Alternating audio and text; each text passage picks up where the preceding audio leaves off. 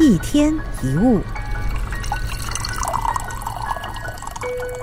我不行的，呃，我做不到，我怕做不好。这些话听起来是不是很熟悉？怕失败会不会使你打消原本想做的事？也许你想担任某个职位，怕做不好，选择放弃；也许你想参加某个比赛，但又担心如果一开始就输怎么办呢？如果比赛的时候我表现失常怎么办呢？结果最后不了了之。很多人一生当中所犯的最大错误就是一直害怕自己会犯错，但是如果不去尝试，你又怎么知道结果是什么呢？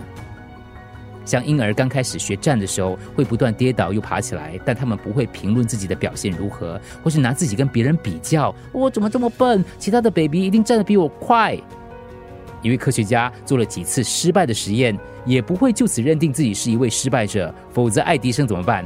他有脸继续实验，进而发明电灯、电报、电影、留声机吗？Michael Jordan 曾经拍过一则广告，里头他说：“我没有命中的球超过九千次，我输过将近三百场，一共有二十六回，胜负就决定于我的一投，可是我却没有投进。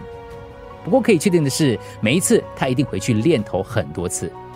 所以不要怕失败，生命是一场实验，需要你亲自去发现。有时你可能做错。”但你的历练就是这么来的。如果你确定那是错的，那就离正确更靠近了。一个人犯的错越多，他学到的就越多。只要跌倒之后记得爬起来，那犯错就没有错。只有不怕失败的人，才不会被失败打倒。记得，一个人最可悲的，并不是他输了，而是他本来会赢。如果你获得一个不错的机会，但是压力很大，不要让害怕影响你的决定。你要问自己，最坏的情况会是怎么样的？